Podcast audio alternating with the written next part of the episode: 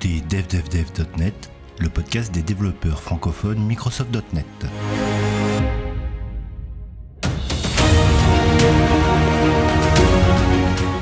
Software craftsmanship, l'artisanat logiciel. Un domaine qui parle d'expérience programming, de méthode agile, Scrum, DDD, voire de team topologie. À travers l'histoire du développement logiciel, nos invités spécialistes en la matière vont vous présenter ces différents concepts et vous montrer l'importance pour une société de les intégrer dans leur processus. Alors plus que jamais, montez le son et rendez-vous au premier pull request.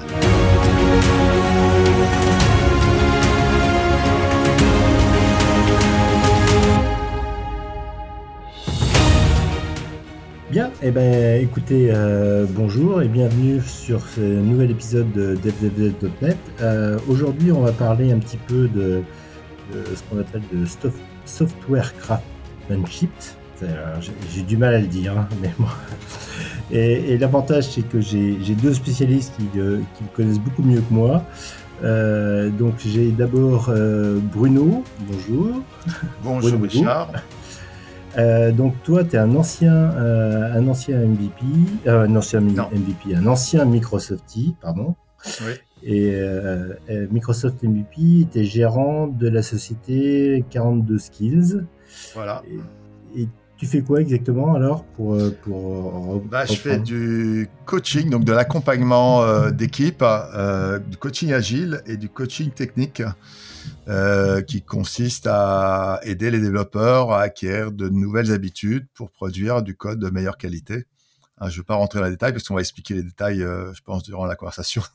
Ouais. voilà. Je fais ça depuis, ouais, depuis une dizaine d'années. Ouais. Ouais. Et, et je reçois euh, également Rui Carvalho, euh, qui lui est un- aussi un, un- spécialiste dans le, dans le domaine. Euh, donc, tu es, coach technique, tu accompagnes des sociétés, euh, tu t'occupes euh, surtout d'une conférence sur, euh, qui s'appelle euh, Ncraft, si je ne m'abuse. Newcraft, oui. Bonjour. Newcraft. Oui, bonjour. Euh, oui, euh, je m'occupe d'une conférence qui s'appelle Newcraft, qui est une grosse conférence internationale sur le développement logiciel. Euh, et on parle de plein de choses, y compris de craft évidemment, mais surtout de aujourd'hui quelles sont les problématiques modernes de, de, de, de développement et puis surtout comment on essaye d'y répondre.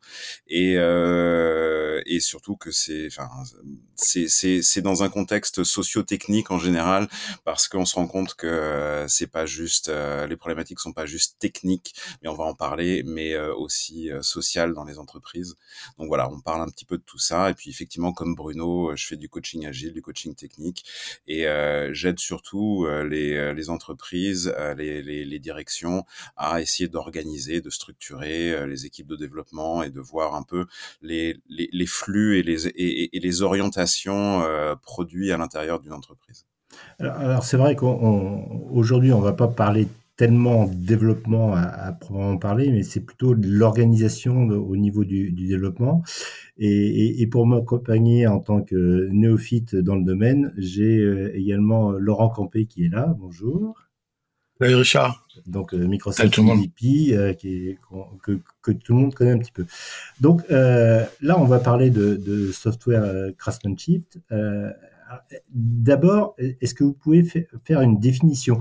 Alors, moi, l'idée de, de, ce podcast, et c'est de façon bête et méchante, euh, je me suis promené euh, un jour, il y a, pas très longtemps, un week-end à, Bayonne, et euh, j'ai rencontré des, des compagnons, les compagnons, bah, compagnons du Tour de France qui, faisaient donc des, des superbes sculptures, ce genre de choses. Et, je me suis dit, bah, ça doit exister un petit peu aussi dans le domaine informatique. Et, donc, euh, est-ce que je me suis trompé Euh, alors c'est pas pas tout à fait la même forme et en plus euh, on n'a pas officiellement le droit de s'appeler comme ça parce qu'il y a quand même toute une les, compagnons et les, artisans tout ça ils ont il y, a, une vraie y a une vraie charte il y a y a il y a, un processus à suivre. Nous on essaye de, faire la même chose dans cet esprit en tout cas. Et effectivement, cette partie d'avoir un chemin de, de, de, progression qui dure toute la vie sur on, on, on, commence en tant qu'apprenti et puis on, on, avance jusqu'à devenir peut-être un jour maître et pouvoir aider les autres à son tour. cette idée-là, elle existe dans, dans le logiciel effectivement et c'est un petit peu ce qu'on peut retrouver euh, dans cette euh, vision du, du, du développement qu'est le, le, le, craftsmanship. Bruno, Oui, non, je, je, rejoins ce que dit Rui. Euh, en fait, euh, cette notion euh, de craftsmanship ou de craft, euh, à mes yeux, elle vient combler quelque chose qui a agacé pas mal de techniciens. C'est-à-dire que si on se remet un peu dans, en perspective, euh, on avait au tout départ un, une organisation qui s'appelait l'XP. Et dans l'XP, euh, dont j'ai pratiqué et j'étais relativement fier de le faire, on avait effectivement une organisation agile. Euh, on fonctionnait par itération et euh, on avait des, des rituels euh, de fin d'itération, on avait des délits pour parler ce qui se passait quotidiennement. Et puis aussi, on avait des pratiques techniques qui nous permettaient de faire euh, du pair programming, du refactoring, du TDD. Tout ça faisait qu'il y avait, ça faisait un tout cohérent, cohérent en fait. Ça, ça, ça participait au fait que on avait des conversations sur les user stories, euh, parce que je rappelle que les user stories appartiennent à l'extreme programming. Donc, voilà. Et en, même temps, on incarnait ce qu'il y avait dans les user stories dans dans les noms des tests qu'on produisait. Donc il y avait quelque chose de plutôt agréable et on peut dire que l'extreme programming a connu un, un, succès en France euh, dans pas mal de sociétés et il y a encore des sociétés qui pratiquent l'XP, mais mais le mot extrême n'a pas été bien compris de la part des grandes organisations. Ils ont ils ont compris que le mot extrême était extrémiste, alors que c'était un jeu de mots. C'était un jeu de mots pour dire que plutôt que d'être lazy hein, euh, sur euh, les pratiques de, de code, eh ben nous on le faisait à l'extrême pour s'améliorer. Donc euh, c'était naturellement apprendre avec des pincettes. Et comme les gens qui dirigent n'ont jamais lu ce que c'était tout ça, bah, ils ont, ils, quand, quand, quand, la mêlée est arrivée, ils ont dit, bah voilà, un truc intéressant, la mêlée, on est tous ensemble, euh, c'est la, c'est exactement ça qu'il nous faut. Mais sauf Alors, que dans euh, le, dans la mêlée, il n'y a pas, il y a pas les pratiques de code, quoi. Il n'y a ouais, pas tout ouais, ça. Donc, euh, on s'est retrouvé un peu frustré. Euh, moi, le premier, hein, j'ai dit, oh là. Mais ouais, mais alors le code, il est comment? Bah, il est bien. Mais j'ai à dire bien. Bah, il est bien. en disant ça, c'est pas très explicite. Il y a un implicite où chacun il voit ce qu'il veut. Hein. Euh, bien, ça peut être euh, juste euh, ça tourne et encore.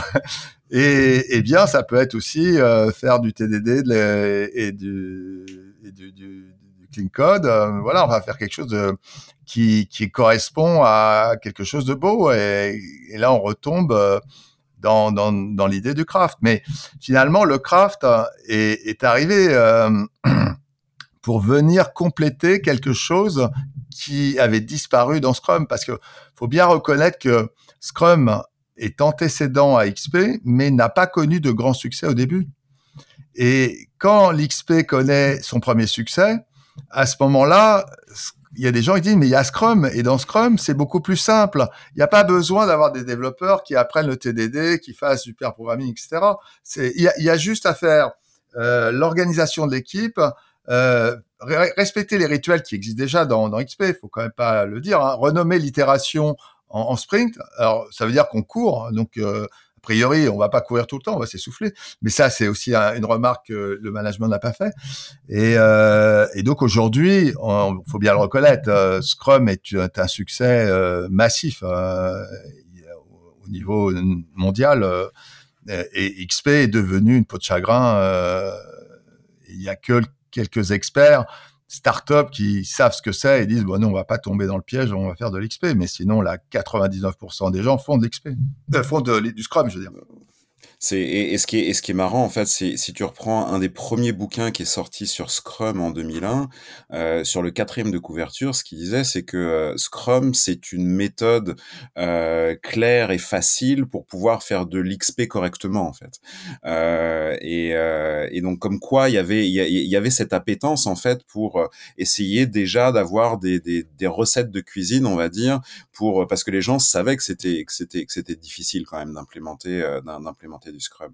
Et effectivement, Scrum est arrivé, comme comme disait Bruno, euh, avec toute la puissance de frappe. Et puis il y a, y, a, y, y a un côté marketing aussi derrière, c'est-à-dire que XP dès le départ, euh, c'était bah on, on, essaye de faire les meilleures pratiques de développement possibles parce qu'on croit dans la qualité du logiciel. Euh, il y a y a, y a quelques règles en fait qui définissent en fait les, les différentes philosophies ou religions en fait qui ont à voir avec les différentes pratiques. Et donc on a Scrum qui est très axé sur les personnes. En gros, si j'ai une équipe qui est bien organisée, qui communique bien, qui travaille bien, alors je vais produire du logiciel de qualité et le client sera content. Il y a la vision un petit peu plus Kanban qui est plus axée sur le flux et qui dit si j'élimine tous les problèmes que j'ai sur mon flux et tous les euh, tous les tous les blocages, tous les trucs qui me font perdre du temps, euh, alors je vais réussir à avoir des, des, des, itérations rapides et produire du logiciel de qualité et mon client sera content et tout le monde sera content. Et il y a la philosophie XP qui dit euh, je, il, faut que je produise d'abord de la qualité parce que si je produis de la qualité, je vais avoir des, des, développeurs qui vont être contents, je vais avoir un client qui va être content et en plus je vais arriver à avoir des cycles, euh, des, cycles courts qui vont me permettre de faire le bon produit de la bonne manière. Euh, donc il y a, y, a, y a toute cette structure là qui, qui se met en place. Et effectivement, Scrum est arrivé avec, en plus de ça, toute une logique marketing de certification, euh, de formation, etc., qui du coup a parlé aux grandes entreprises. Euh, ce que n'a pas, ce que n'a, ce que, ce que, ce que n'a pas fait, euh, ce que n'a pas fait XP en fait. Et, et du coup, ça, ça déboule on, dans les entreprises entre, en gros, entre deux, à partir de 2005, vraiment très fort et qui commence à avoir un pic vers 2010, entre 2010 et 2012. et là, on commence vraiment à, monter euh, à, monter en puissance et, euh, et ça ça a très très bien marché parce que les managers avaient une recette de cuisine. C'est-à-dire que les entreprises, euh, les entreprises aiment et les, et les, sociétés de conseil aiment les recettes de cuisine parce qu'on a l'impression que toutes les solutions, tous les problèmes de l'entreprise peuvent être résolus avec des recettes de cuisine. Or que c'est pas vrai parce qu'on est les, les, recettes de cuisine sont des solutions d'un monde compliqué et les entreprises travaillent dans un monde complexe en fait. Et dans la complexité des entreprises, il n'y a pas de recette de cuisine qui fonctionne, à part le fait de faire des petites itérations et de regarder en arrière si on avance dans la bonne direction. En fait. et, donc c'est ça qui arrive au problème qu'on qu arrive aujourd'hui et à la frustration dont parlait Bruno, qui fait qu'à la fin des années, euh, vers la fin des années 2010, euh, on a ce mouvement de craftsmanship qui émerge euh, finalement pour dire voilà on a du Scrum, c'est très bien, mais on avait XP avant, et donc là, on sent qu'il manque quelque chose. Et finalement, c'est ça qui donne naissance au mouvement, qui finalement a, pas apporté euh, grand chose en termes. Enfin, il y a, rien de particulier en fait dans le craftsmanship. C'est juste dire oui oui l'agilité. Évidemment, on est agile et on le faisait et on le faisait, mais c'est pas suffisant. Il faut la qualité, il faut des pratiques d'ingénierie logicielle, il faut produire du code propre, il faut euh, privilégier l'expertise euh, du développeur et l'excellence du métier de développeur en fait. Oui, donc, c'est ça ta définition. Oui, pardon. Euh... Ouais. Non, je, je, pense que Rui dit une chose qui est très importante, c'est que c'est quand il parle du marketing. Je pense que Scrum c'est vraiment différencié grâce à ça grâce à cette force marketing qui a été où les, les managers ont été ciblés justement pour cette recette de cuisine, etc. Et, et ça, ça a été vraiment bien pensé, les certifications, ce genre de choses. Les Avant, c'était moins organisé. C'était c'était très importante, euh, euh, Laurent. Euh, moi, je me rappelle les derniers euh, grandes conférences Scrum chez Disney Paris. Hein, ça, ça rigolait pas. Hein. Donc là, on était dans le summum du marketing. Hein. Donc, euh, se retourner à 10. Ouais, ouais, voilà, exactement. Donc, effectivement, euh, il y a un truc qu'il faut dire, c'est que les, les gens qui ont fait XP, c'est les légendes du, du, de, la, de la qualité. On retrouve euh, des tas de, de, de, gens comme Ken Beck, par exemple, qui, qui ont mis finalement toute leur âme dedans. Et, ils nous expliquent qu'ils ont démarré avec Smalltalk, qu'ils ont inventé le mot refactoring quand ils, étaient sur du Smalltalk, par exemple. Et les, comment dire, toutes les, bonnes pratiques ont été issues d'une expérience euh, réellement authentique. Et qu'est-ce qu'on retrouve dans le craftsmanship? Ben, C'est un engagement authentique, bien loin du marketing. Euh, et c'est pour ça que l'idée du, du manifesto software craftsmanship, il est dans un engagement personnel à délivrer quelque chose de bien fait. C'est-à-dire d'être fier de faire quelque chose de bien fait par rapport à son client. Alors donc là, on est plutôt dans l'artisan qui fabrique quelque chose. Dans la vraie vie, on est dans une équipe intégrée avec d'autres pour produire euh, le, logiciel. Mais euh, l'idée était donc de quand, quand, quand le mouvement software craftsmanship arrive, on met l'accent sur le professionnel, le professionnalisme, l'engagement et le fait que faire du logiciel propre, c'est pas juste une mauvaise manière de penser, c'est de s'épanouir et, d'être fier de délivrer quelque chose qui est propre et qui correspond aux besoins. C'est-à-dire que on remet l'accent sur, on développe quelque chose, quelque chose de propre, aligné avec les besoins du client. Et ça, c'était, c'est très fort. C'est-à-dire que on fait pas juste du, code propre, on fait un code propre qui est aligné avec les besoins du client. C'est même essentiel. C'est, c'est le but de, de, notre existence, non? Bien sûr, bien sûr. En tant que développeur, quoi. bien sûr, mais c'était important de, de mettre les deux parce que euh, voilà ce que dit le, le manifesto faire des logiciels bien conçus et l'ajout constant de valeur. Hein, dans une communauté de professionnels. Donc, euh, euh, on voit bien que c'est inclusif par rapport à tous les développeurs. C'est aussi euh, orienté par rapport à l'outcome. Alors maintenant, je dis outcome parce que maintenant, on comprend que c'est l'impact vis-à-vis du client. Et puis, d'avoir des logiciels bien conçus, ça veut dire moins de rework et la capacité de rajouter de nouvelles, nouvelles fonctionnalités à pas cher. Et ce ah, qu'on ne, on, ne, retrouve pas dans les projets Scrum, puisque les projets mm. Scrum, on va être un peu méchant, mais globalement, ça veut dire que euh, j'y comprends rien en Scrum, parce que si les gens lisaient le Scrum Guide, parce que moi je l'ai lu plusieurs fois, dans le Scrum Guide, il y a rien de mal. C'est tellement abstrait qu'on peut, on peut y lire tout ce qu'on veut. donc, donc, mais chacun y voit ce qu'il veut remplace le, le, le, chef de projet en tant que Scrum Master. Donc là, c'est la, c'est la belle vie parce qu'il fait du flicage, alors que c'est l'opposé du Scrum Master, qui est normalement, c'est un facilitateur, hein, c'est pas du tout un, un flic. Euh, et donc là, on, on, on s'aperçoit que par rapport à ce qu'on faisait en XP où on exigeait des skills au niveau des développeurs, là, comme c'est pas écrit, il y en a pas besoin. Et, et, je te prends des développeurs à bas prix qui de toute façon n'en ont rien à foutre de faire tout ça, et je te fais une enveloppe pas très chère, et je te dis que je te fais de l'agile. Et emballer, c'est peser, et comme ça, euh, je fais de l'argent. Donc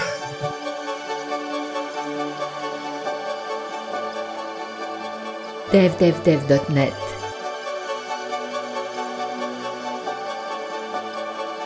Richard Clark.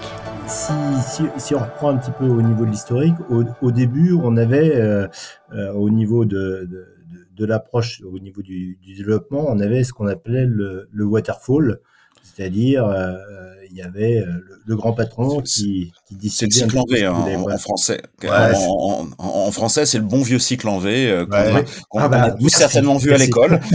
qu'on a tous certainement vu à l'école. Ouais, que j'ai vécu vraiment. pareil, tout, le monde a vécu. Hein. Donc euh, non, non, en fait, euh, il y, a, y, a, eu plein de méthodes. Hein. Même ce qu'on appelait les méthodes légères à l'origine existaient même avant le, le waterfall ou le cycle en V pour faire plaisir à, à Rui. Bon, c'est clair qu'il y avait dans la particularité du, cycle en V, c'est que c'est tout est séquentiel. C'est-à-dire que on fait une grosse analyse, après on fait des specs, et puis ainsi de suite, et euh, à la fin on fait des tests, et à la fin on livre. Mais le problème c'est que ça prenait tellement de temps, pour avoir plusieurs années, que entre ce qu'on avait décidé au tout début et le moment où on livrait, bien évidemment, euh, les choses avaient shifté, et là on n'est pas du tout aligné avec euh, les besoins. Et puis surtout, il n'y a pas de feedback il n'y a pas de feedback. Et donc, euh, comme il n'y a pas de feedback, ça peut, on peut partir à l'ouest facilement. Donc, l'erreur de ce truc-là, il faut savoir qu'en plus que ce choix est parti d'une incompréhension. Euh, mais alors là, j'étais pas présent, donc je peux pas dire pourquoi ils, ont rien compris. Mais on a des témoignages comme quoi euh, l'orientation du monde de l'informatique aurait, aurait, dû être différent. Et le fait d'avoir pas compris et avoir pris le waterfall alors que c'était décrié déjà au moment où ça a été décidé, bah, ça a entraîné l'industrie de l'informatique dans un fossé énorme. Euh, donc euh, ça, c'est ça, il faut le dire, hein, c'est scandaleux. Ce qu'il ce faut, ce qu'il faut voir, c'est que le, le, le, waterfall en fait vient d'un papier euh, d'un monsieur qui s'appelle Royce, euh, qui date de 72, et, euh, et en gros, il, il, il, présente les contextes de, de son papier et ça, ça dit que cette méthode-là, elle est bonne dans un contexte très particulier où je connais parfaitement le métier, où je connais parfaitement les contraintes techniques et euh, dans ce cas-là, euh, cette, cette méthode-là est la plus efficace pour optimiser les coûts de développement. Euh, mais il y a un contexte très particulier. Et en plus, ça a été fait avec euh, une expérimentation, en fait, euh, avec une population très petite, en fait. Donc, il y a des conclusions qui sont tirées avec une expérimentation qui est très petite et dans un contexte très particulier, très fermé, où tout est très connu en fait. Et, euh, et même comme ça, si les gens ne lisaient pas que la première page du papier, mais lisaient les autres pages du papier, il inclut des boucles de feedback à l'intérieur. C'est-à-dire que si on va plus loin jusqu'à la fin du papier, où on voit le cycle en V, où on dit qu'il faut faire les specs, il faut faire l'architecture, il faut euh, faire le dev, les tests, etc. Entre chaque phase, en fait, il y a des boucles. Il dit, bah, ce serait quand même bien d'avoir des boucles de feedback entre chacune de ces phases-là. Et mhm. même quand on, quand on, arrive au test, il faut peut-être revoir des trucs avant, en fait. Donc, du coup, il y a cette incompréhension-là parce que, encore une fois, en fait, on rentre dans une complexité qui est différente de celle que les grandes entreprises aiment euh, en tant que recette de cuisine. C'est tellement plus simple de se donner l'illusion de, de, de, fonctionner bien en, en, en, mettant les gens dans des cases et en répartissant les choses de, de manière séquentielle. Ça donne l'impression, ça donne l'illusion qu'on on a une maîtrise, en fait. Mais en fait, on a une maîtrise par rapport au fait de d'arriver éventuellement un jour à suivre le plan qu'on avait fait initialement, mais pas à produire de la valeur. Et c'est ça toute la différence. Et c'est c'est pour ça que Bruno a parlé d'outcome et pas de output. Euh, et euh, parce que au final, c'est ça, c'est-à-dire qu'avec avec un projet de cycle en V, tout le monde est content, on a suivi le plan, les chefs ils sont contents, on a un résultat qui est cet output. Mais cet output là, il apporte pas forcément de valeur et, et on sait par expérience que c'est pas le cas. Euh, donc donc très clairement, ça c'est ce qui est arrivé en fait et c'était l'état en fait du, euh, du, développement logiciel dans les années 90 qui a amené à cette émergence justement euh, des euh, de, de tout cet ensemble de, de, de, de méthodes un peu plus légères. Euh, c'est là qu'est né XP, c'est là qu'est né le le Scrum aussi, euh, en contrepartie en fait de se dire mais en fait il faut qu'on trouve des méthodes. Euh, il y en avait plein. Il y avait plein de plein d'approches euh, légères, les Scrum et XP étant les plus les plus, saillantes. Mais ce qu'il faut dire quand même, c'est que tout, tout, ce, tout ce cycle en V, tout, tout ce waterfall s'inspire énormément du monde de l'industrie. Dans le monde de l'industrie, on fonctionnait comme ça, donc c'était rassurant aussi. Euh, donc euh, je veux pas jeter la pierre aux gens qui se sont trompés parce que pour certains, sans doute, ils avaient vu des chaînes de montage, etc. Donc, euh, ils connaissaient pas le logiciel. Le logiciel, il y avait très peu de gens qui le, le connaissaient à cette époque-là. Donc, euh, c'est pas que je veux leur euh, leur pardonner. J'essaye de comprendre comment ils se sont foutus dedans. Et, et je pense sincèrement que le, l'image de l'industrie et de la manière dont l'industrie traite euh, dans les années 70, je vous rappelle que euh, l'industrie automobile euh, met en place des chaînes de plus en plus organisées, avec des notions pas très reluisantes de d'OS, de, euh, où des gens font une seule action et une seule sur productivité. Voilà. pour la... Mais oui, mais oui, mais c'est. Mais en fait, le cycle en V rappelle un peu ça. et donc, bah voilà, les gens, ils ont dit, bah ouais, bah, finalement, on connaît ça, ça, ça marche. Sauf que c'est pas du software, c'est du, c'est du hardware, c'est totalement différent. Après, il y a eu l'approche qualité dans les entreprises, bon, qui après aussi a, un peu dévié avec les, les histoires de certification. Ouais, les normes ISO euh, qu'on a connues, euh, bien sûr. mais bon. c'est et, juste pour revenir sur sur ce que disait Bruno euh, par rapport à, à, ce côté industriel, faut voir aussi que si on remonte encore plus loin, en fait, le, le logiciel c'était un petit truc en fait, c'est-à-dire que si on regarde les premiers ordinateurs, euh, ce qui était à, l'époque, il n'y avait pas de logiciel vraiment, il y avait un assemblage de composants électroniques pour produire quelque chose. Et il y avait effectivement une petite couche de configuration, euh, et c'est comme ça que le logiciel est apparu petit à petit. Mais là, enfin, si, si, on regarde les tout premiers ordinateurs, les mecs euh, hyper balèzes et intelligents, ils parlaient de d'un truc sérieux qui était de construire un ordinateur. Et après, les tâches de configuration en fait était euh, déléguée euh, à un personnel plus bas niveau et en fait c'est cette partie là et ça a mis du temps en fait à ce que les gens prennent conscience que en fait bah déjà à partir à partir des années 60 on a commencé à avoir une certaine standardisation des machines euh, qui permettait d'avoir du code qui est compilable sur différentes machines. On a commencé et le logiciel a finalement euh, commencé à, à, émerger comme ça. Et on s'est rendu compte que effectivement cette partie-là euh, était pas si triviale que ça et qui et c'était pas, il suffisait pas juste d'avoir un ordinateur et que le logiciel ça coulait de source, mais en fait toute la partie industrielle euh, est arrivée et comme si c'était normal de construire quelque chose. Et effectivement, les pratiques de l'industrie sont arrivées, mais on est dans une activité euh, intellectuelle en fait. On, on, on peut pas euh, mettre les gens dans des petites boîtes et faire comme si c'était une chaîne de montage. C'est beaucoup plus complexe que ça, malheureusement. Ouais, c'est ça, ça qu'il n'avait pas vu. Et, et je voudrais dire quand même un truc, c'est que il y a eu quand même l'émergence dans les années 60 euh, jusqu'à 70. On, a, on se rappelle euh, du COBOL, du Fortran, qui ont explosé dans ces années-là, euh, qui ont résolu des problèmes colossaux, même au, au, niveau de la NASA. Donc, il y a eu du logiciel, mais pas comme on le connaît aujourd'hui, c'est-à-dire que ça venait résoudre un problème précis. Précis. Et donc aujourd'hui, on est dans la généralisation du logiciel à tout craint. On en a partout. Euh, on en a, on a des systèmes d'information euh, où il y a des millions de lignes de code. On en a dans les téléphones. On en a partout. Donc, euh, on voit bien que cette cette dimension universelle du développement, elle n'était pas connue à ce moment-là. On n'avait pas encore compris que cette manière de créer quelque chose qui est souple, euh, allait révolutionner euh, la, la, société. Ça, on ne s'en rendait pas compte. Et donc, après le, après le waterfall, on a eu une, une étape euh, supplémentaire qui a été euh, l'apparition de l'intégration continue.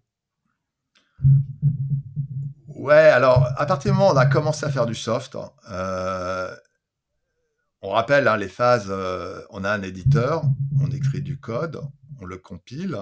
Si ça marche, on, on obtient des points objets ou des points hausse, et puis après on lance le linker et on obtient un, exécutable. Ça, c'était les, les, phases extrêmement basiques. À partir du moment où on a été un peu plus industrialisé, on avait un système pour fabriquer l'ensemble one-shot.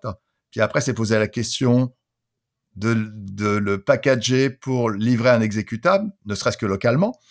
Et, et, et, ça, ça a été le, début de l'automatisation. On commence à réaliser, hein, c'est l'homo habilis euh, du, logiciel. Il fait quelques outils pour euh, que ça aille mieux. Et euh, effectivement, ça se traduisait par par des, petits batchs ou, des, IDE un peu plus malins qui, qui permettaient de, de, générer un exécutable. Mais je prends un exemple, par exemple. Euh, moi, j'ai commencé à faire du C++ euh, très très tôt. Euh, pour les, les, anciens de Microsoft, euh, il y a, je sais pas si ça tournait sur les non, il y avait le Glockenspiels. C'était un transpiler C++ vers du C qui permettait de les équipes qui faisaient le, la, comment dire, le, développement de PS2, le graphique, euh, utilisait le Glockenspiels pour euh, faire la partie euh, GUI. Le problème, c'est que ce truc-là était en multiphase. Euh, donc, euh, ça veut dire que ça prenait le C++, ça, ce qui était interprété, et ensuite généré en C. Puis le C, il fallait lancer le compilateur C et avoir des points hauts, puis linker, etc. Euh, j'ai eu la même expérience sur des systèmes ATT, où là, euh, quand j'ai pris les premières versions du compilateur C++, lui-même transpilait euh, en C, j'ai rempli le disque très rapidement parce que je compilais tout un système très large. Donc on voyait que la maturité euh, de cette époque, moi j'étais dans les années 80 quand je faisais ça, déjà on était très très loin de ce qu'on fait aujourd'hui. C'était, on va dire, rudimentaire rudimentaire et extrêmement complexe dans le détail. Donc, ce qui fait que Aujourd'hui, euh, quand on prend un, jeune développeur qui a commencé par euh, JavaScript et qui fait du TypeScript euh, tous les jours, bah, heureusement pour lui, il n'a pas connu ces époques-là. C'était juste affreux. Mais on vient de là, on vient de là. Donc faire de l'intégration à cette époque-là, c'était presque normal parce que si on n'automatisait pas un minimum, c'était cauchemar. Bah, ah, c'était affreux. Il fallait absolument automatiser. Mais euh, juste pour compléter, en fait, si, enfin, dans, dans, dans cette euh, euh, dans, dans, cette historique un petit peu de, de, de, du développement, euh, clairement, en fait, dans les années 90, il y a eu, enfin, il y a commencé à y avoir une émergence de, de bonnes pratiques, on va dire, au niveau du développement logiciel. Et parmi celles-là, effectivement, euh, à partir du moment où on a des, des, des groupes d'individus différents qui collaborent et qui travaillent ensemble sur un même logiciel, euh, c'est poser la question de, bah, je travaille dans mon coin, tu travailles dans ton coin à un moment donné, on aimerait bien vérifier que tout ça fonctionne quand même ensemble et qu'on n'est pas en train de développer euh, chacun euh, des bêtises de notre côté, quoi. Donc, ce serait bien de vérifier de temps en temps que notre truc, il, il fonctionne, il compile déjà, parce que c'était pas si trivial que ça à l'époque, et euh, et, et que ça, ça et que ça fonctionne en fait, et que ça fait le taf, et qu'on arrive à bien communiquer, etc.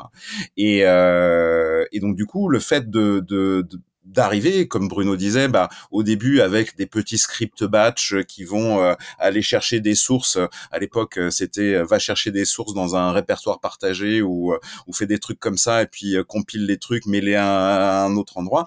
Et ben ça, c'était les débuts de l'intégration continue et ça ça a commencé à apparaître à ce moment-là de manière très rudimentaire effectivement, euh, mais comme une des premières briques euh, du du développement logiciel de manière à pouvoir ensemble et à produire quelque chose de qualité d'une à une échelle un petit peu plus large que tout seul devant son ordi. Et c'est à peu près à la même époque aussi que je crois que c'est 93 que le TDD apparaît euh, avec euh, que, que Ken Beck fait émerger le, le, le, TDD de manière un, petit peu plus euh, enfin il commence à poser les, les, les jalons euh, de, de, de, de, la pratique.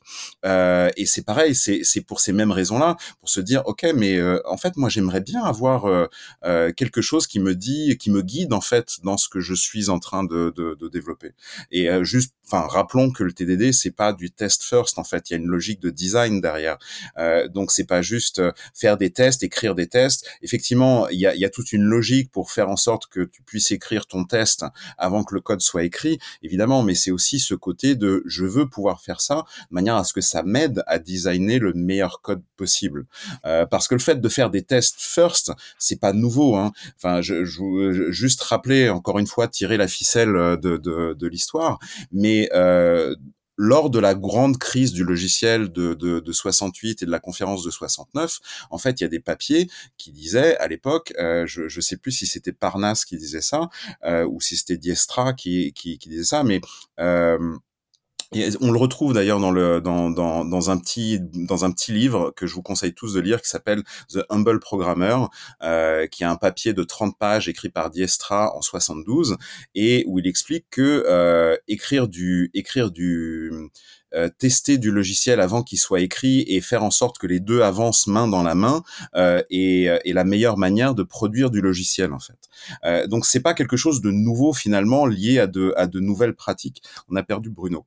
Euh, donc, euh, donc, donc, voilà, donc ça, ça apparaît à peu près à cette époque-là. C'était pas, d'ailleurs, Ken Beck ne dit pas qu'il a inventé le TDD, il, il dit qu'il a redécouvert la pratique, euh, cette pratique-là en fait, euh, aux, aux, environs des, euh, de ce début de, de, de, de, de 93 dans ces eaux-là.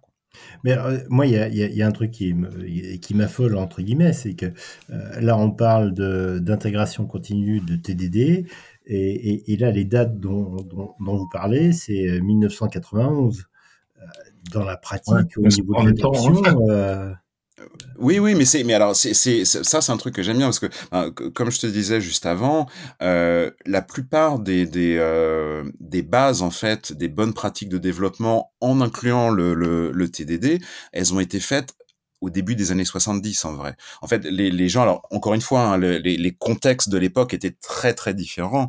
Euh, néanmoins, cette idée de, de dire que euh, les tests et le code de production est produit ensemble, main dans la main, pour valider qu'on avance dans la bonne direction, c'est une idée qui a, qui, c'est pas quelque chose qui a, qui a 15 ans, c'est quelque chose qui a 50 ans en fait. Et mmh. après, effectivement, il y a toutes les, euh, euh, toute l'industrie logicielle des années 80 où on essaie de généraliser, de faire des trucs en masse d'industrialiser, etc., qui va broyer un petit peu tout ça, et ce qui fait que c'est vraiment beaucoup plus tard, en fait, donc euh, on, on, en revient quand, quand, quand, quand, quand le mouvement craftsmanship émerge un petit peu plus, euh, fin des années 2000, début 2010, euh, où on remet ça sur le devant de la scène et où on, aujourd'hui, le fait de, euh, de, de d'écrire, pas forcément avec du TDD, mais d'avoir des tests, d'avoir de l'intégration continue, d'avoir une certaine automatisation euh, dans, dans tout ça, c'est devenu plus ou moins la norme, à peu de choses près. Et en tout cas, enfin, en tout cas collectivement, on, on, l'a vu euh, et, euh, et, vous l'avez vu aussi, ne serait-ce que, euh, que, que chez Microsoft. Moi, je me souviens quand, quand on a commencé à les, les, les premiers pas de l'open source et, et, et, des, trucs de qualité, c'était le, le ASP. ASP.NET euh, MVC euh, aux alentours aux, alentours de 2008 euh, et, euh, et là on a vu enfin moi c'était un truc euh, enfin j'ai moi j'ai suivi ce truc là dès le départ. À l'époque on utilisait déjà il y avait déjà des frameworks on utilisait du NUnit avec un framework MVC qui s'appelait Monorail. Et coucou Bruno. Et, et donc du coup il y a c'était vraiment le début mais depuis une dizaine d'années, le fait de publier, alors peut-être aussi le fait de s'ouvrir plus au monde open source et, et, euh, et d'avoir quelque chose de plus visible, a rendu ces, ces pratiques-là beaucoup plus normales. Euh, mais euh, effectivement, il y a aujourd'hui, c'est normal. Ça a pris du temps. Euh, c'est pas pour autant que c'est la normalité dans la plupart des entreprises, et on se rend bien compte en fait aujourd'hui euh, que euh, c'est encore très très difficile. Et aujourd'hui, enfin moi, dans, enfin dans, dans, dans ce qui me concerne et l'entreprise que j'accompagne. Euh, euh, en fait, aujourd'hui, la vraie problématique, c'est que euh, ils ont un code legacy qui est absolument monstrueux. Enfin, je parle d'une assurance, hein, donc euh, mhm. un, un, code legacy qui est absolument monstrueux. Et aujourd'hui, ils se rendent compte qu'ils veulent moderniser, ils veulent avoir des tests, ils veulent avoir de l'intégration, etc. Le problème, c'est que le code n'est pas testable, puisque c'est vraiment ça la, la, la, la problématique, et c'est ça qu'on défend aussi avec ces pratiques de développement, c'est que euh, il suffit pas du jour au lendemain de se dire bah tiens bah on, on, a fait des trucs tout pourris pendant dix ans euh, et maintenant on va euh, mettre un petit patch euh, pour essayer de faire du propre. Non, ça marche pas comme ça malheureusement. C'est-à-dire que si on n'écrit pas du code pour qu'il soit testable, si on l'architecture pas pour, si on le modularise pas, si on fait pas en sorte de créer les bonnes abstractions et d'avoir les bonnes interfaces de communication, on pourra pas tester ce code-là en fait. Et, et donc ça c'est la partie c'est la partie importante. Mais effectivement encore une fois les les, les concepts de base sur la modularité, sur la testabilité, on les connaît depuis 50 ans en vrai. c'est... on réinvente pas l'eau chaude. Et donc, euh, après apparaît, euh, c'est dans les années 96, euh, on a l'extrême programming, et puis en 2001, on a le manifesto sur Agile. Bruno, tu veux, tu veux y aller? Oui, alors le manifesto agile a, quand même été un élément, on va dire, euh, essentiel, euh, parce qu'il y a beaucoup de gens qui se réclament euh, du manifesto agile. je rappelle que le manifesto agile, c'est quelque chose qui vient, on va dire, sacraliser l'agile dans l'industrie du développement. c'est ça qui était important. Il y a bien évidemment les, les des, comment dire, les, méthodologies, les, les, frameworks comme Scrum, mais là, on vient poser les bases de quelque chose qui inscrit l'agilité, on va dire, euh, comme étant une commodité. Euh, ce qu'on faisait auparavant, c'est fini. Maintenant, l'agilité, c'est comme ça, c'est pas autrement. Et je dois bien dire que euh, ça a eu quand même un impact. Euh, C'est-à-dire qu'une fois que le manifesto a été créé, ça a joué vraiment un rôle de manifesto, euh, puisqu'on a vu beaucoup de, boîtes, d'entreprises en parler, ou même de gens euh, s'en inspirer. Donc, euh, c'est un élément important. Euh, on, ne peut pas faire comme s'il n'existait pas. Et donc, si quelqu'un, par exemple, décidait de revenir à une méthodologie un peu waterfall, on pourrait lui reparler aussitôt du manifesto agile en lui disant c'est peut-être pas la méthode qu'il faut faire. Il y, a, beaucoup de il y a beaucoup de ces qui sont précipités là-dessus aussi. Hein.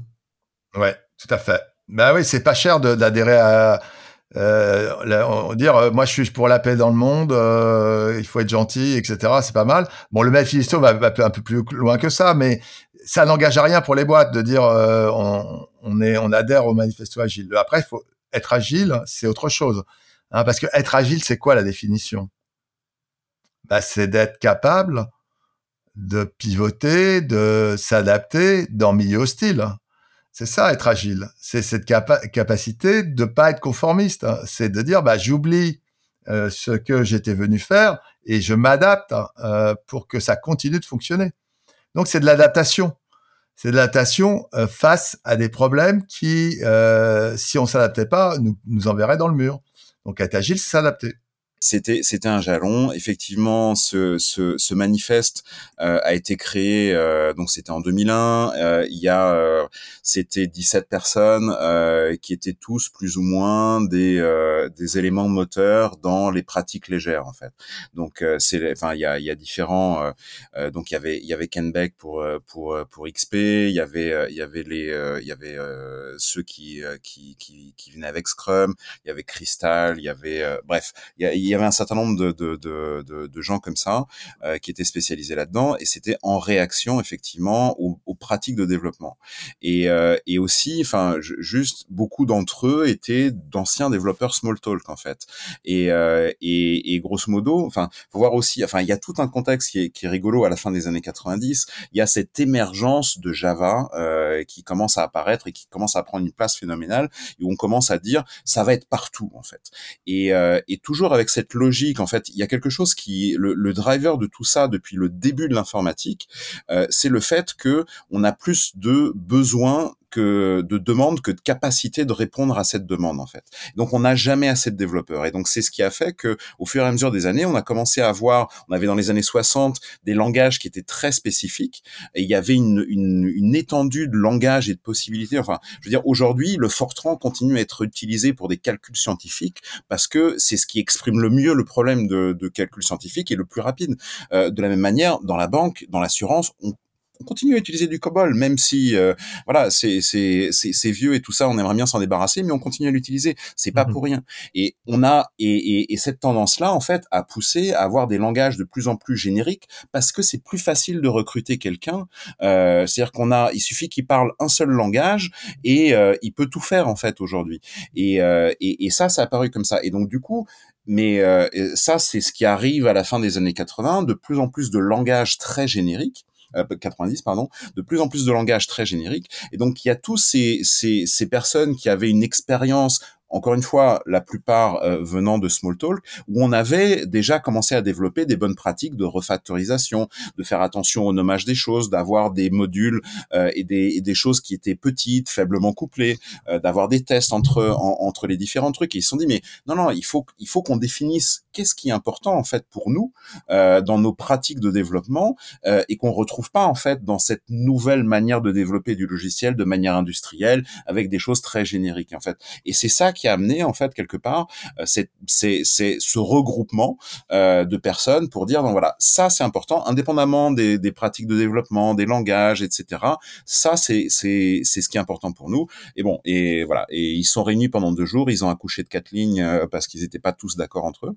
euh, mais ces quatre lignes euh, ont eu un impact euh, phénoménal effectivement sur le, le, les années suivantes pas forcément directement en 2001 mais dans tout ce qui a suivi derrière parce que aujourd'hui, même quand on vend du Scrum euh, dans les entreprises, même si c'est très euh, recette de cuisine, les gens vont parler du manifeste agile en fait comme pierre angulaire de dire voilà non mais Scrum c'est bien parce que tout le monde était d'accord sur le manifeste agile. Donc ce truc-là a une importance phénoménale sur toute l'historique qui suit derrière. Quoi. Et puis il y a le phénomène, comme on disait tout à l'heure, c'est que effectivement il y a une recette de cuisine et c'est facile à, à, à appliquer quoi. ce qui est faux d'ailleurs, un hein. Scrum euh, Guide n'est pas une recette de cuisine, mais c'est l'interprétation des gens dessus. Oui, voilà. c'est ça. Euh, donc, juste après, euh, on a d'autres d'autres concepts qui apparaissent. On a le, le, domaine driven, design. Driven, driven design, Le DDD, ouais. Le DDD, le fameux DDD. On, on, en parlera peut-être un petit peu plus, plus en avant, un peu plus tard c'est un, thème à part entière. C'est un thème à part entière, mais euh, ce qu'il faut dire, c'est que donc c'est la création d'une seule personne qui s'appelle Eric Evans, qui est un consultant, on va dire enterprise, qui, qui, navigue dans des très grosses structures, principalement des banques, hein, même si son ouvrage parle euh, de, cargo euh, shipping, mais il l'a fait pour que ce soit plus accessible que d'expliquer des produits financiers. Mais ce qu'il faut dire, c'est que Eric Evans va finalement avoir le génie de synthétiser et de raffiner tout ce qui s'était dit avant. Et ça, on peut le remercier parce que euh, cette capacité de synthèse et de raffinement sur la manière euh, finalement de faire du logiciel, puisque on en parlera la prochaine fois, il adresse à la fois l'organisation et à la fois la manière de faire du code qui attaque des problèmes complexes, un tackle complexe euh, problème. Donc, euh, ça, j'avoue que si on, si on regarde uniquement l'XP ou ce que dit euh, les pratiques unitairement, c'est-à-dire clean code, c'est-à-dire TDD, etc. Tout ça, c'est compris dans l'approche domain-driven design, mais il n'y a pas la, la vision ce qu'apporte DDD, c'est une vision, une vision qui porte vers le produit cœur, le produit qui va rapporter finalement des bénéfices, qui va avoir un impact sur le marché. Et là, ça change tout au tout. C'est-à-dire que là, on, réalise que faire du logiciel, ça demande une organisation, mais cette organisation, on va lui donner des noms, des noms sémantiquement corrects. Donc la, particularité d'Eric Evans, c'est qu'il n'aime pas l'implicite, il aime l'explicite, et donc il va donner des noms pour dire bah ça c'est le domaine support, ça c'est un domaine générique, ça c'est un domaine cœur.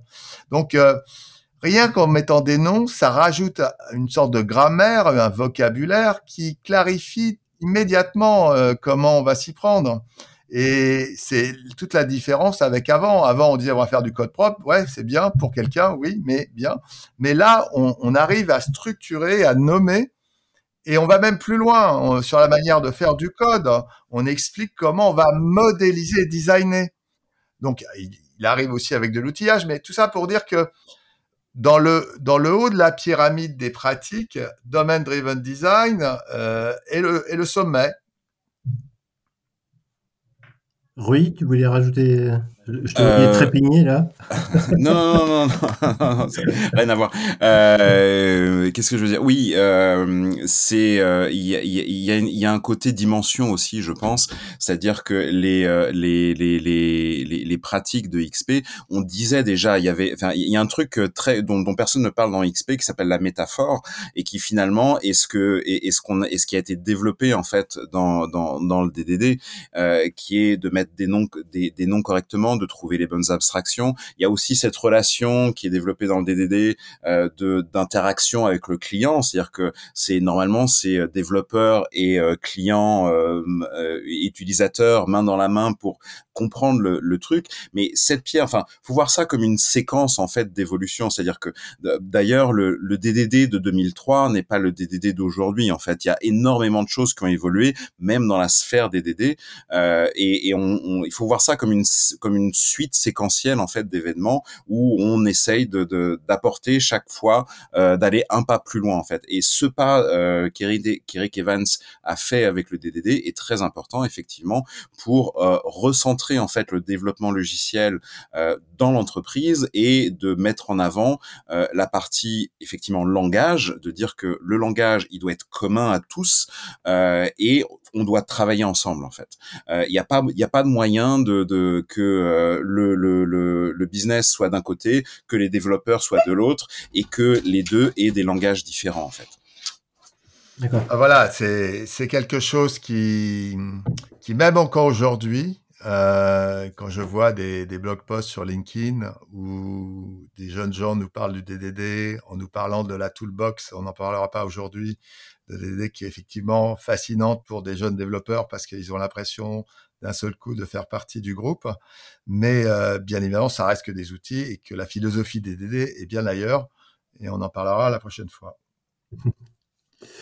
Euh, alors, donc là, on, en est à, 2007. 2009, euh, alors ce que vous m'avez dit dans le, dans fil du conducteur, là, on a le manifesto, le manifesto pour le software Craftsmanship. Il y, a, un document à cette époque. Oui, ouais, il y, a un site web carrément, ouais, qui est d'ailleurs euh, traduit dans toutes les langues, qui permet de on va pas dire que ce manifesto a été aussi important que le manifesto euh, agile, mais euh, disons que euh, il a il a permis de sanctuariser des un état d'esprit du, du, du de l'artisan logiciel. Moi, je dirais qu'il faut retenir raising the bar, donc Oh, c'est le plus important. Euh, après, ça va dans la, logique des manifestos. Euh, à chaque fois, c'est over quelque chose, over quelque chose, pour dire qu'on fait les choses plus intelligemment. Euh, je dirais que ce manifesto marque le fait que maintenant, il est clair que vis-à-vis de Scrum tout nu, sans les pratiques de code, il y a une réponse, c'est le manifesto Craft. Ça, c'est, il faut le voir comme ça, parce qu'avant ce manifesto, ça pourrait être des développeurs qui disent bah ouais, il y a quand même euh, des pratiques de code qui sont importantes. Bah là, euh, à tout détracteur, on lui dit bah regarde, tu fais euh, manifesto craftsmanship, tu vas voir ce que ça signifie. Donc effectivement, il n'a pas la dimension du manifesto agile très clairement. D'ailleurs, il concerne principalement que les devs, hein, on va pas se, le, se leurrer. Mais il est important parce que il vient sanctuariser le fait que bah voilà, ça veut dire quelque chose et, c'est décrit correctement. Donc maintenant, on peut, on peut pas dire que ça n'existe pas.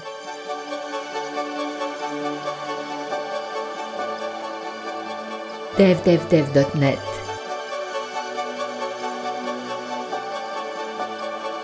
Richard Clark.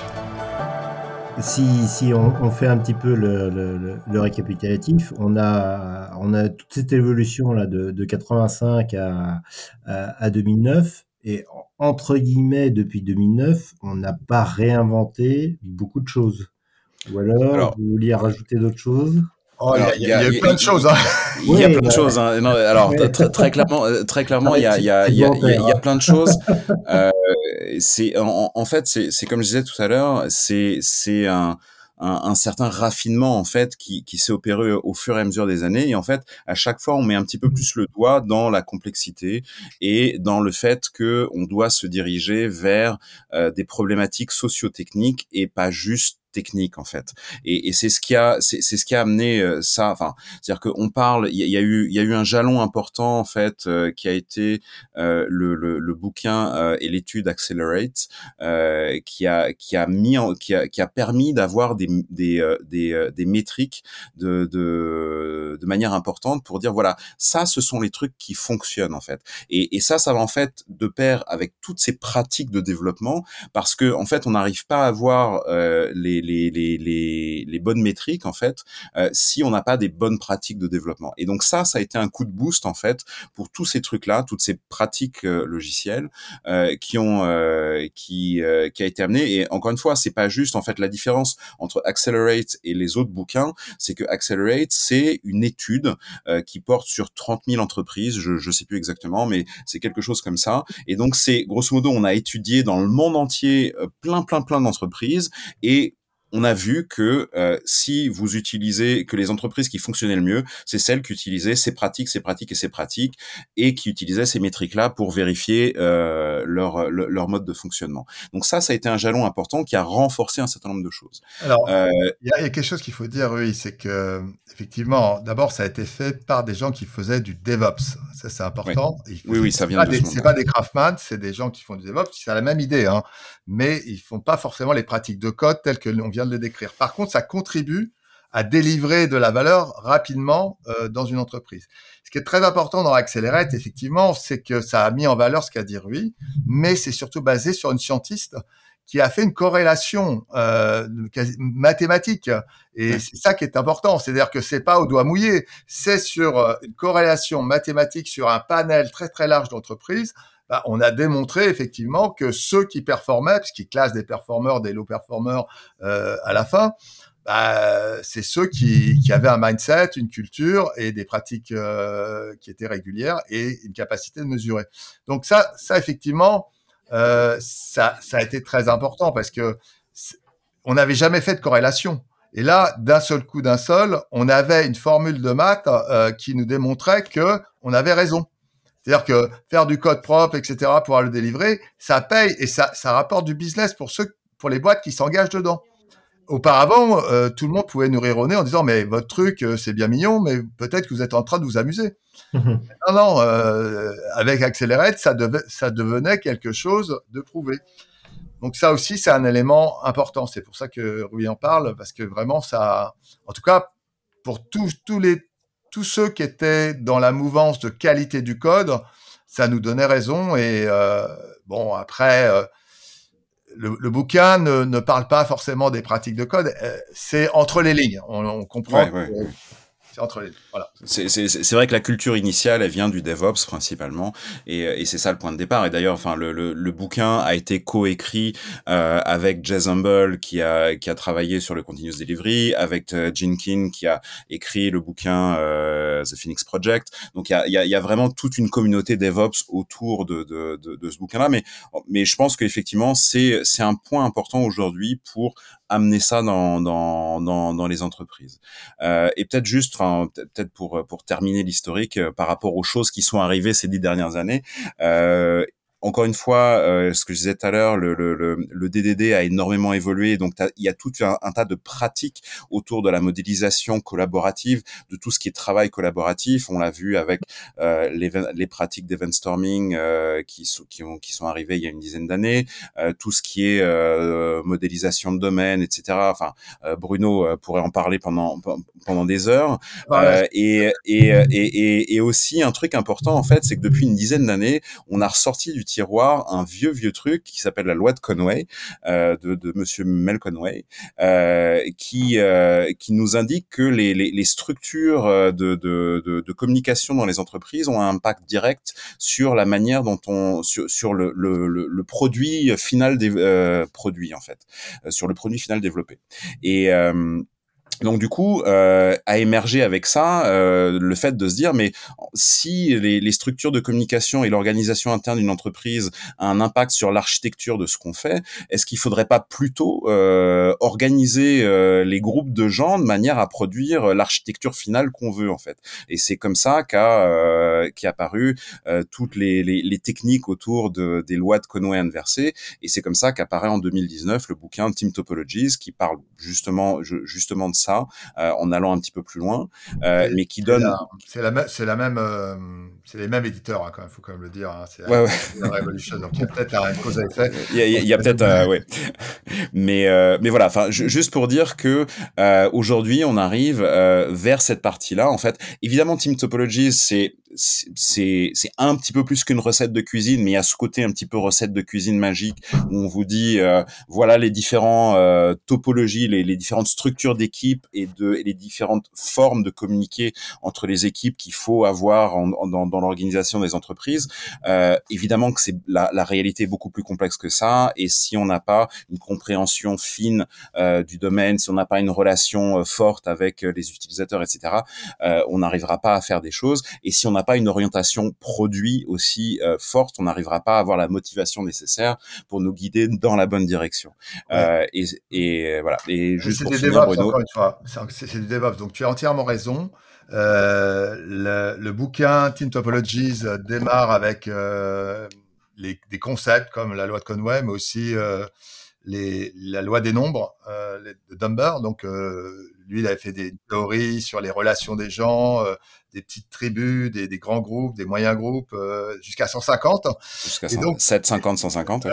et donc, euh, là-dessus, Type Topologie euh, sacralise euh, la, charge cognitive. Euh, C'est-à-dire qu'une bonne équipe, c'est la somme des cerveaux de cette équipe dont la charge cognitive n'est pas trop élevée, de manière à bien comprendre euh, les, besoins et pouvoir produire finalement avec un, un, degré de demande de changement suffisant pour délivrer un software de qualité. Donc de là, ils qualifient on va dire, l'équipe canonique qui est euh, les, les, les, les, équipes qui peuvent changer euh, suivant le flux. Donc euh, voilà, c'est quelque part un complément de ce que racontait Eric par rapport à sa notion d'équipe bonding contexte, avec un peu plus d'éléments euh, concrets sur la taille des la taille des équipes, la charge cognitive, euh, le fait qu'il y ait des patterns de communication bien, bien défini à travers Team, Topology euh, qui, permet de comprendre que euh, une, organisation est un ensemble de flux. Alors, en sous-jacent, on comprend que c'est plutôt du Kanban et pas et pas du Scrum. Hein, donc euh, ça aussi, c'est encore un, sous, un sous-jacent qui n'est pas explicite, mais je pense que toute personne qui connaît Kanban reconnaît dans Team Topology l'adhérence. Mais encore une fois, c'est quelque chose qui est fait par des gens qui sont plutôt du, monde du DevOps. Et donc, comme le disait euh, Rui, la partie produit n'est pas présent. Et pourtant, c'est quelque chose qui, aujourd'hui, il est rare de trouver une nouvelle entreprise qui ne parle pas de produit. Oui.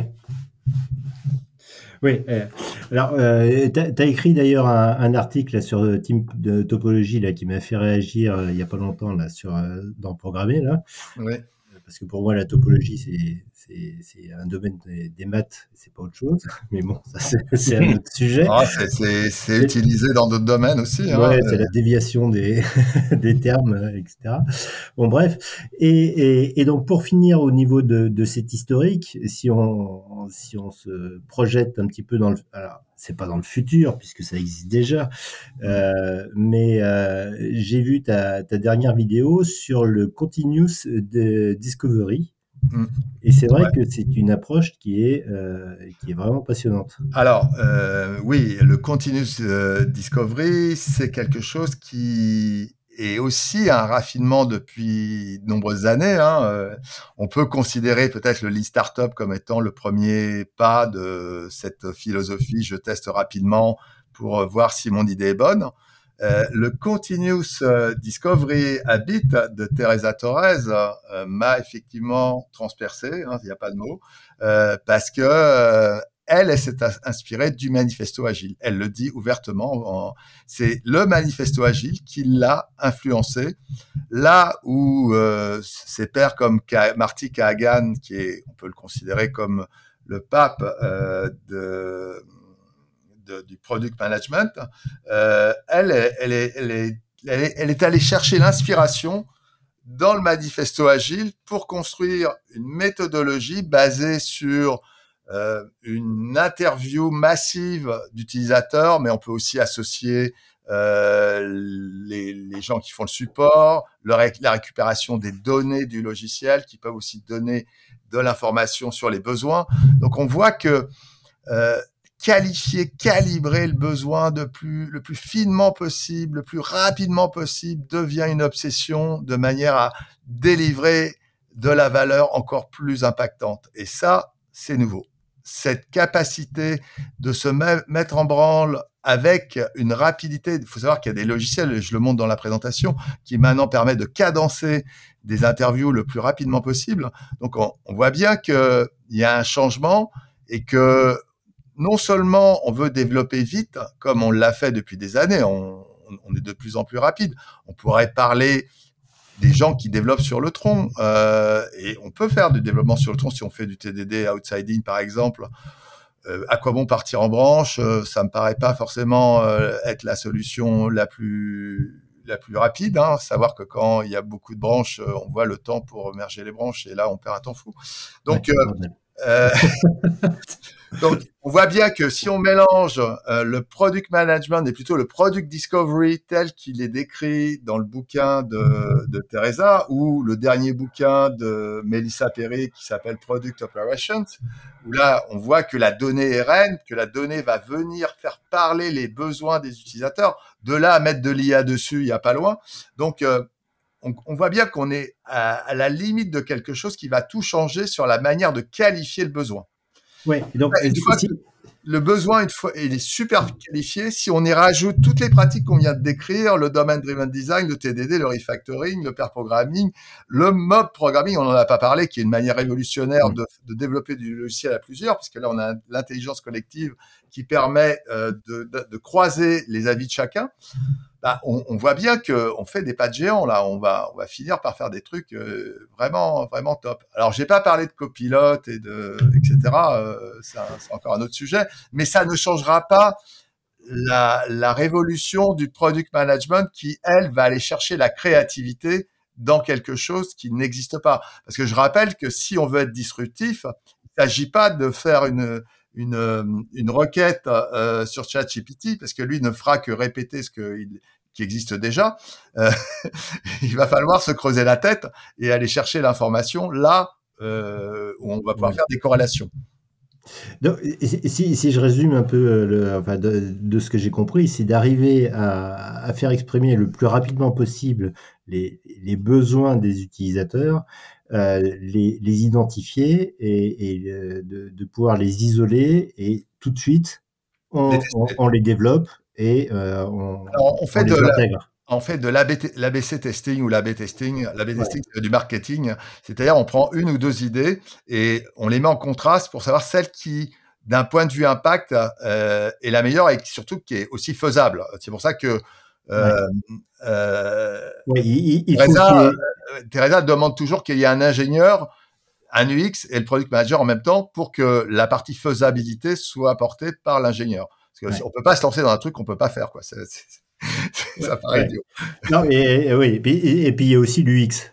C'est aussi et L'UX, c'est très important. Ben oui, c'est pour ça qu'il fait partie. Mais aujourd'hui, aux États-Unis, ils rajoutent euh, une personne de l'éthique aussi. Hein, je rappelle que les premières voitures Google, euh, écrasaient les, les, les, gens de couleur, hein, donc euh, euh, parce qu'ils ils avaient été codés pour des blancs. Donc oui, oui. d'un, point, point, de vue UX, euh, il y, y, avait un souci et, et je pense qu'il faut se poser des questions à tous les niveaux. Ok, bon, bah écoutez, euh, je pense qu'on a, euh, on a fait un tour euh, un, un, peu complet de, du domaine. Euh, Rui, tu voulais, je te, je te vois sautiller non, la gazelle dans le, dans le désert. non, non, rien de plus. Effectivement, je, je pense qu'on pourrait parler une autre fois de, de des pratiques en elles-mêmes, de différents styles de, de, de, développement, de, de tout ça. Mais bon, c'est, je pense que c'est, c'est le, le fait de comprendre un peu l'historique et le pourquoi des choses en fait est important pour euh, aller soi-même creuser les choses euh, et finalement les les, euh, les, les, les, les pratiques et, et, tout ça ne sont que des détails d'implémentation de tout ça. Donc j'espère en tout cas que on, on, aura avancé dans ce sens-là et puis bon bah on pourra peut-être effectivement une autre fois rentrer dans le détail de certaines choses, mais mais voilà. Laurent, tu voulais faire une conclusion? Peut-être pas une conclusion, mais moi en fait j'étais vraiment très impacté euh, par Lean, Lean, Software Development. J'ai eu la chance de rencontrer Marie et Tom Pompendink. Ouais. Et, et, on n'a pas parlé de, de tous ces, toutes ces idées d'élimination du gaspillage, de, de waste qu'ils qu expriment. Je trouve que c'est une chose qui est assez importante dans tous ces processus où il y a beaucoup d'humains, beaucoup d'interactions et ce genre de choses. Et, et je pense que c'est aussi une chose qui est importante dans tout, dans, dans tout ce domaine-là.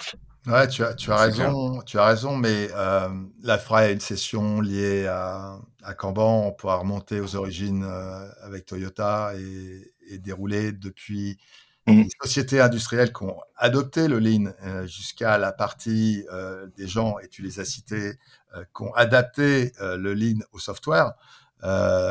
mais malgré tout, la partie produit n'existe pas dans Lean. Non, non, non, on est d'accord. Ouais. Non, mais je pense, c'est pour ça que je parle ouais, juste de la partie raison. gaspillage. Je trouve que c'est une notion qui est importante à, à exprimer. en fait, tout est complé tout est complémentaire. En fait, c'est ça le truc, c'est que c'est c'est que mm. tu as besoin d'avoir euh, la, la, la, qualité intrinsèque euh, via les pratiques de développement. Tu as besoin d'avoir la qualité extrinsèque qui va être liée au, au, produit et de faire euh, pas juste la chose bien, mais faire la bonne chose. Et après, et tout ça sur un flux, il faut que tu élimines du gaspillage pour que ton flux soit économiquement intéressant en fait. Donc voilà, tout ça, ça, ça forme un ensemble qui est pas évident et qui est très difficile, en tout cas pour les entreprises aujourd'hui, de d'appréhender correctement parce que les gens euh, euh, dans les entreprises ont tendance à euh, simplifier les problèmes parce que les managers aiment bien les problèmes simples avec des, des, des, réponses simples de recettes de cuisine. Voilà. Ah, mais s'ils codaient, ils se rendraient compte que c'est pas simple. que c'est pas si facile. Voilà. Non, mais voilà, je pense que pour répondre à Laurent, il y a quelque chose aussi qui est intrinsèque au domaine de Raven Design, c'est la frugalité. On en parle rarement, mais Eric prêche pour la frugalité quand on fait du code. Et être frugal, ça veut dire qu'on enlève le gâchis. Mm. c'est une autre manière d'éliminer le waste. Voilà.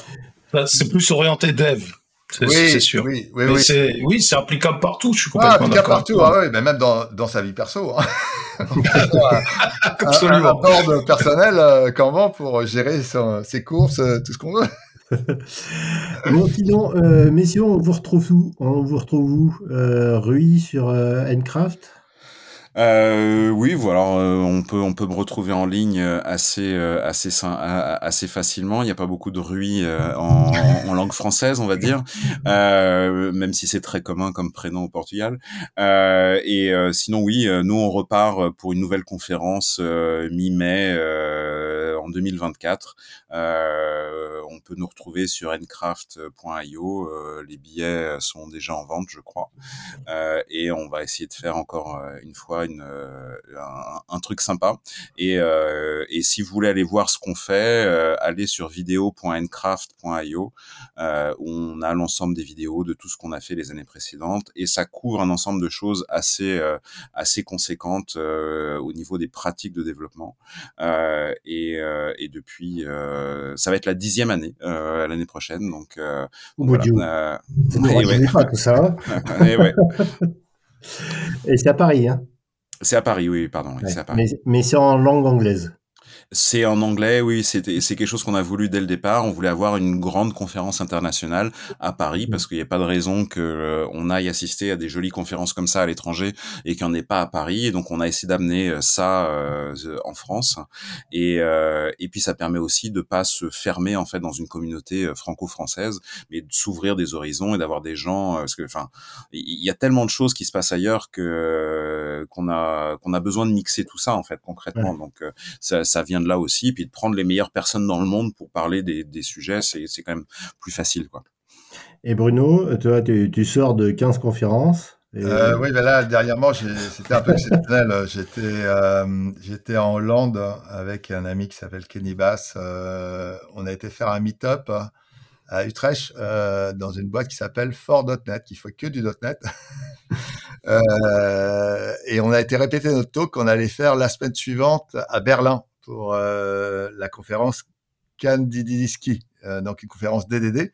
Et mhm. pourquoi Kandinsky Parce que c'est la, c'est le tableau qui est un des, des, célèbres, un de ces célèbres tableaux qui est en couverture du Blue Book.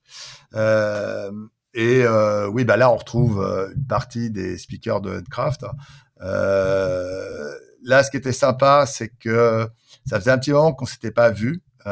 donc je passais du temps avec Alberto Bandellini, qui est l'auteur de l'Event Storming, euh, et puis euh, plein d'autres qui, qui, étaient là. Donc, euh, faut, faut, faut, quand même reconnaître que le DDD, c'est une niche. Hein. si c'est 50 personnes au monde euh, qui vraiment sont dedans, c'est beau, quoi. Donc, euh, c'est pas non plus the place to be. Hein. C'est minuscule. Hein. Donc, euh, voilà, c'est sympa. Euh, j'ai parlé cette semaine, non, la semaine dernière. Euh, et le Paris. Euh... Paris, voilà, Paris TestConf. Où, là, j'ai expliqué alors un truc un peu étrange. Je fais des, des mélanges entre les workshops. Je mélange l'event storming et l'example mapping. Je mélange l'example mapping et le CRC card. Alors, c'est CRC card, c'est la même époque que, XP. Hein. XP. Euh, et je mélange, euh, je mélange l'example mapping et la génération, enfin, qu'on appelle la formulation de code. Euh, donc, euh, l'idée est de dire qu'on passe d'une idée globale à une idée un peu plus, un peu plus centrée avec un event storming euh, qu'on appelle de process flow à celui du design. Il y a trois event storming et puis finalement après on peut descendre avec l'exemple mapping. Moi, ce que je dis en entreprise, c'est que la notion de software qu'on développe, je l'appelle pas agrégat, parce que j'ai les, gens euh, du, des PO, etc. Je dis c'est un gros épique. Et donc euh, le gros épique, il va falloir l'analyser. Et donc euh, l'exemple mapping, puisque dans dans cette partie-là, il y a forcément des règles métiers qu'on appelle invariants en domaine driven design. Donc je ne dis pas invariants, je dis règles métiers, et on les analyse. Et après, on peut éventuellement faire un CRC card. Le CRC card permet de modéliser avec des cartons euh, un cluster de classe euh, avec tout le monde, avec le, le PO, etc. Donc euh, on perd jamais tout le monde, euh, on perd on perd personne. Je veux dire, c'est ça qui est intéressant, c'est que avec tous les acronymes, si tu les perds quand même. Hein oui, mais, mais si tu veux, dans la vraie vie, tu vois, j'étais j'étais en début de semaine, non, vendredi dernier à, à Liège, dans une boîte où je leur ai montré comment faire le, un event storming, mais sur leur métier. Euh, et après, on, on, je leur ai montré la suite, mais ils étaient sur le cul. Ils m'ont dit, mais c'est génial, on comprend beaucoup mieux euh, quand c'est concret. Et là, on voit l'intérêt de l'event storming. Donc, euh, non, non, dans la vraie vie, ça, évidemment, dire les, dire les acronymes comme ça super vite. Mais ça, oui, mais moi, c'est, moi, c'est ce que je reproche un peu, c'est que, euh, je veux dire, c'est des, procédés qui sont plein de bon sens, mais je trouve qu'ils sont pollués par tous les acronymes pour faire scientifique. Alors que... Non, non, non, non, euh, non, non, non, Richard, comment tu veux que j'appelle un event storming euh, Alors évidemment, c'est un. un... Merde. Non, alors c'est, appelle ça, appelle ça euh, visualis, euh, modélisation collaborative visuelle, euh, si tu veux, parce qu'en fait c'est, c'est à ça que ça correspond en fait. C'est, c'est après c'est bon, il y a, y a une raison d'avoir des events là-dedans et que ça s'appelle event storming, euh, mais mais c'est avant tout en fait la, la popularisation d'un certain nombre de ah, pratiques surtout, qui, qui, qui sont ça, visuelles en fait. Ouais, hein si tu googleises event storming, tu vas retrouver euh, direct, ouais. pages, ouais, énormément de pages. Pareil, CRC cards, si tu tapes CRC cards avec un S à la fin, tu vas retrouver des, des, des blog posts assez anciens même. Donc, si tu tapes example mapping, tu vas aussi avoir beaucoup de choses. Donc, euh, non, non, euh, je suis d'accord que quand on les connaît pas, ça fait un peu euh, jargon, name, ouais, name dropping, hein, euh, mais ça en est pas. Hein, on parle de choses qui ont du sens hein, et qui, qui, ont un réel impact. Je, je dis pas le contraire. Hein. euh, mais euh, oui, oui, euh, dit comme ça, quand on connaît pas, ça, ça paraît. Euh, ouais, ça paraît un peu. Je me la pète quoi, avec des mots. Voilà. Moi, je la difficulté de vulgariser et encore plus pour euh, Richard qui est un fervent défenseur du français. Donc, euh... ah ouais, là, ça va être compliqué. Hein. Euh, non, mais encore une fois, euh, peut-être qu'il faudrait faire un effort supplémentaire pour vulgariser ça. Je pense qu'il faudrait faire appel à des, des, gens du marketing, mais pas pas mal tournés, bien tournés, pour qu'ils nous aident à, à apporter ça auprès de gens qui sont un peu moins curieux et qui, qui sont un peu avertes sur l'anglais, quoi. Parce que c'est vrai que la plupart des, des informations sont en anglais. Il, y a, peu de choses en français. Oui, et puis euh, je te dis, c est, c est, ça fait un peu peur, alors qu'il y, y, a une vraie plus-value, je pense, pour, le, pour les oui. gens. Quoi. Ah oui, oui, clairement, oui, clairement. Ben, la, la, conf que j'ai fait là, elle, elle, est en français. Hein. Ouais, ouais. la vidéo, elle sera en français. Euh, donc avec euh... plein de mots bizarres dedans en anglais, oui. mais le reste est en français. Ouais. Il y aura les noms. Euh, effectivement, il a raison. Oui. Euh, J'appelle Evan Storming Evan Storming, je l'appelle pas autrement. Mais il y a des, il y a des schémas qui montrent ce que c'est. Donc, euh, a priori, euh, on voit à peu près. Quand c'est visuel, on, on, comprend. Mais ceci dit, ce que ta remarque, euh, Richard, elle, elle, est tout à fait euh, justifiée.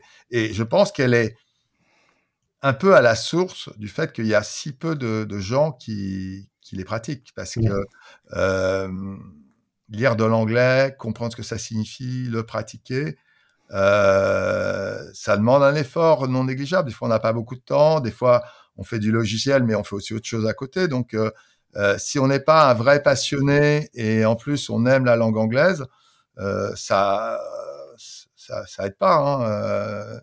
je pense qu'il y, y, aurait vraiment besoin de d'expliquer peut-être avec d'autres mots, mais dire que quand même que dans la vie on l'appelle comme ça parce que sinon les gens trouveront jamais. euh, donc non, ça, ça, serait utile. Il faudrait même le faire dans les écoles. Hein, faire un event storming euh, sur l'organisation de l'école. Ça, ça permettrait euh, aux profs, euh, à tout le monde, de comprendre comment ça fonctionne. Et je suis sûr que certains profs apprendraient quelque chose sur le fonctionnement de l'école. Donc, pas que les élèves. Donc, non, non, c'est sincèrement, c'est que du bonheur. Hein. C'est vraiment, moi, si je me suis un peu, faut pas que je, je dise trop fort, mais écarté du code. C'est parce que j'ai compris que c'était là que c'était important. Et je reprends la, la phrase d'Einstein, euh, si vous me donnez un problème, j'ai passé 95% du temps à réfléchir au problème et seulement 5% pour le résoudre. Donc, euh, et c'est vrai, il a raison. Donc... Et la plupart du temps, le problème est résolu la nuit quand on, quand on y pense. Ça, ça, peut arriver, effectivement. Personnellement, mon expérience m'a montré, c'est quand j'étais quand même bien réveillé que ça allait mieux. Mais, euh, mais pourquoi pas, effectivement. Je l'ai cru quand j'étais jeune. Hein. Je me levais en pleine nuit et puis quand j'arrivais à l'ASP, à l'époque je travaillais pour l'ASP, merde, c'est pas exactement ce que j'avais rêvé. J'ai oublié quelque chose. Ouais, je m'étais levé pour rien. Voilà. bon, bah écoutez, messieurs, merci. Et puis, merci à vous tous. Et puis à la prochaine. Merci. à la prochaine. Ciao, ciao. Ciao. Cet épisode est maintenant terminé. N'hésitez pas à mettre des étoiles sur votre application de podcast et venez discuter avec nous sur Discord, devdevdev.net slash Discord ou sur X at devdevdev.net tout en lettres. En attendant, vous pouvez couper le son et rendez-vous au prochain pull request.